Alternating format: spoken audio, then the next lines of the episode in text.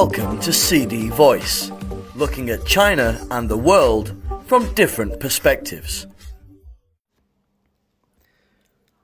Editorial Launch signals wider opening space sector.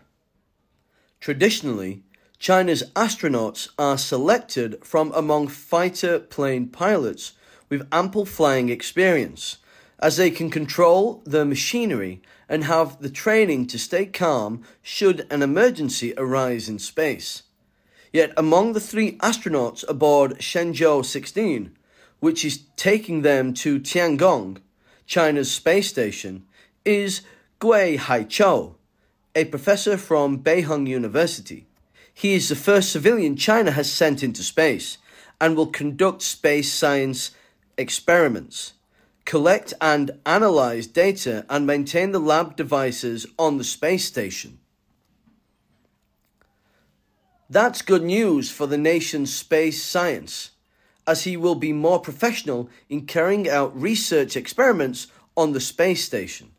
It is also good news for China's astronautics sector, as it shows that the nation is confident enough to send persons other than military pilots into space. It means that the threshold for travelling into space is being lowered, offering hope to many that one day ordinary people will be able to buy a ticket for a trip into space. Besides Gui, there is also Zhu Yangzhu, a spaceflight engineer from China's astronaut team, who will serve as a professional rather than a pilot.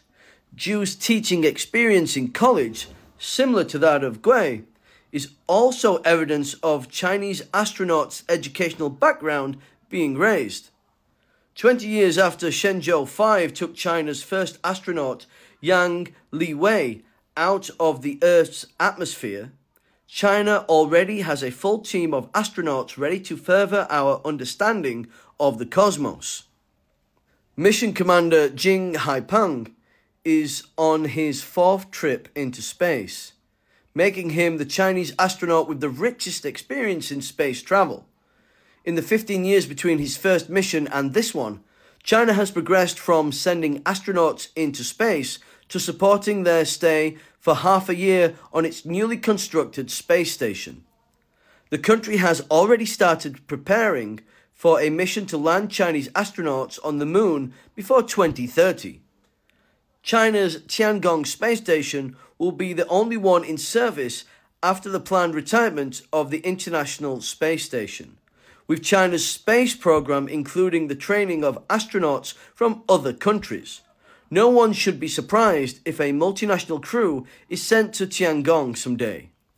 Likewise, China has said that its plans to construct and operate a lunar research station is open to the participation of all nations, international organizations, and international partners.